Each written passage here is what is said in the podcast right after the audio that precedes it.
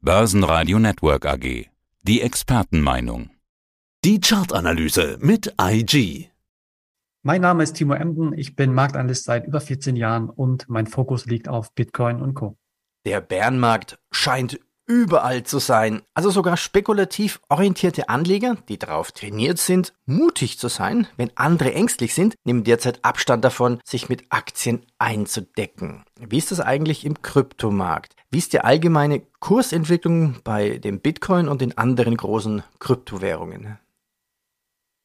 Ja, im Kryptomarkt ist es tatsächlich sehr, sehr ähnlich. Ich würde nicht sagen eins zu eins, aber man kann hier schon ja doch sehr viele Parallelen sehen, denn klar, Kryptoassets, Bitcoin und Co. gehören in die Schublade, in die Kategorie riskante Anlageklassen. Aktienwerte sind auch mit Risiko verbunden. Natürlich alles, was irgendwie am Markt mit Kursbewegung zu tun hat, ist automatisch mit Risiko verbunden. Und deswegen orientieren sich Anleger tatsächlich am Kryptomarkt ähnlich wie an den Aktienmärkten. Und das bedeutet derzeit gen Süden. Der Bitcoin steht heute bei roundabout 19.400 Dollar, also doch etwas deutlicher in den vergangenen Tagen, auch zwischenzeitlich unter der 20.000 Dollar Marke gewesen, zwischenzeitlich auch mal wieder hoch, aber stand heute doch eher dann unter der psychologischen Marke von 20.000 Dollar. Bei Ethereum oder der zweitgrößten Währung oder dem Asset nach Marktkapitalisierung stehen wir derzeit bei ungefähr 1.300 Dollar. Also auch hier deutlich unter den Werten nach beziehungsweise vor dem Merge, also dem Upgrade, wo wir noch darauf äh, zu sprechen kommen. Aber auch hier natürlich der Klammergriff des Bitcoin-Kurses. Geht es beim Bitcoin runter, geht es in der Regel auch bei den anderen größeren oder insgesamt geht der Markt dann eher abwärts. Aber Timo, lass uns nochmal auf Euro-S-Dollar zu sprechen kommen. Wir haben jetzt natürlich immer den Blick auf die 20.000er Marke beim Bitcoin. Mir ist gestern aufgefallen, Gold steht bei 1600. Dachte mir, ha, warum ist Gold so gesunken? Dann ist mir aufgefallen, man muss ja immer das Verhältnis Euro-Dollar berücksichtigen und wie sich beide Währungspaare in welche Richtung entwickeln.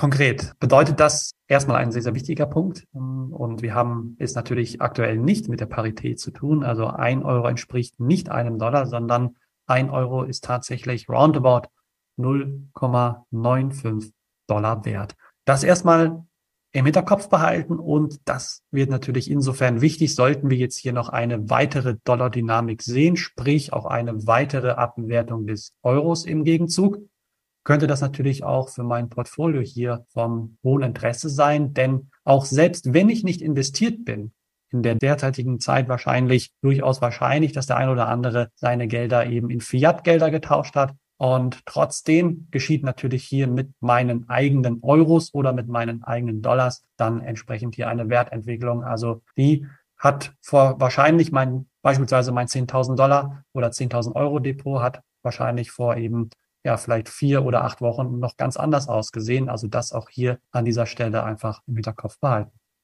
Du sprachst von ein Upgrade an. Ja, wer hat sich denn jetzt Ether nach diesem Upgrade geschlagen? Ja, das Upgrade, also Merge, zumindest so im Fachjargon wird es genannt, ja, hat ja doch hier die Wellen sehr, sehr groß werden lassen, zumindest im Vorfeld. Die Erwartungen waren sehr groß und ich denke, sie wurden auch erfüllt.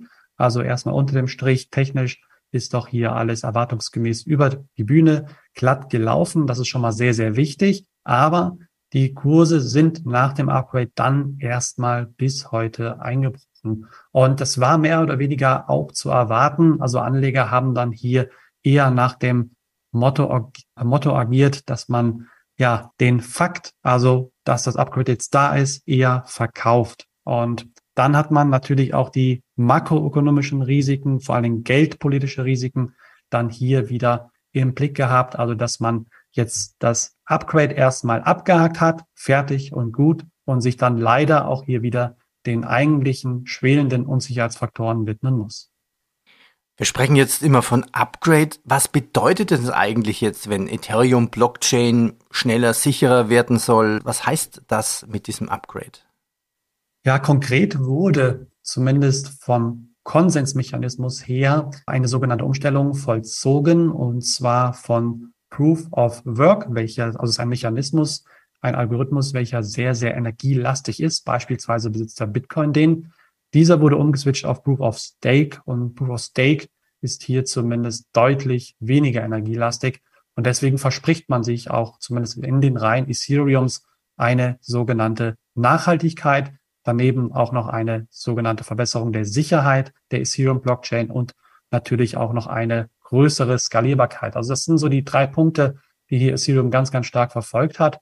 Aber ich denke auch von, vom Medieninteresse oder vom öffentlichen Interesse natürlich auch der Punkt der Nachhaltigkeit, also dass man hier zumindest auf Ethereum erstmal den grünen Stempel drücken kann.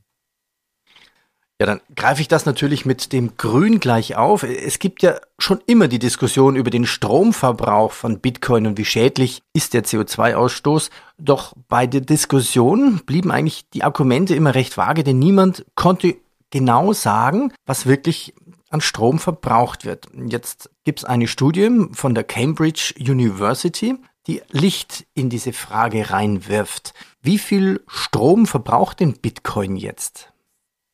Tatsächlich gibt es da sehr interessante Zahlen zu und ich verweise hier auf die Zahlen der Cambridge University, die ja doch auch durchaus sehr angesehen sind rund um den Globus. Und man kann hier zumindest laut der Cambridge University sagen, dass es insgesamt 11 Gigawatt sind, was man erstmal ins Verhältnis setzen kann. Und zwar wären das dann so viel 0,1 Prozent des gesamten weltweit benötigten Stroms. Und das sollte man sich natürlich erstmal auf der Zunge zergehen lassen. Das ist schon ein Hammer. Deswegen vielleicht auf der einen Seite auch durchaus kritische Stimmen berechtigt, wenn es um die Diskussion geht, verbraucht der Bitcoin viel Strom, ja oder nein. Auf der anderen Seite muss man aber auch sagen, welche Innovation das Bitcoin Blockchain Netzwerk auch mit sich trägt und vor allen Dingen auch ein Stück weit natürlich seit Beginn des Netzwerks, es war im Jahr 2009, neue Möglichkeiten geschafft hat, rund um den Globus, auch vor allen Dingen für vielleicht Verbraucher oder auch Privatpersonen, die bis zu diesem Zeitpunkt kein eigenes Bankkonto hatten. In den Welten, die wir zumindest als Europäer vielleicht gar nicht so kennen, ist eben das keine Selbstverständlichkeit. Also auch hier, wenn die Diskussion kommt um den Stromverbrauch vom Bitcoin-Netzwerk, ja, welcher relativ hoch ist, aber eben auch hier durchaus die positiven Dinge sehen, die ähm, ja seit Bestehen des Bitcoin-Blockchain-Netzwerkes auch bestehen. Also 0,1 Prozent oder anders ausgedrückt, Bitcoin verschlingt ein Tausendstel der Weltenergie. Da muss man erstmal drüber nachdenken, ist das viel, ist das wenig? Na, vielleicht gibt es ja auch mal ein Upgrade, so wie Ether, dann könnte Bitcoin auch etwas grüner werden. Warum schalten jetzt eigentlich Miner derzeit ihre Rechner ab? Ja, als Miner muss man sich natürlich die Frage stellen, ist mein Geschäft rentabel? Wie jeder Unternehmer und meiner sind Unternehmer in diesem Sinne.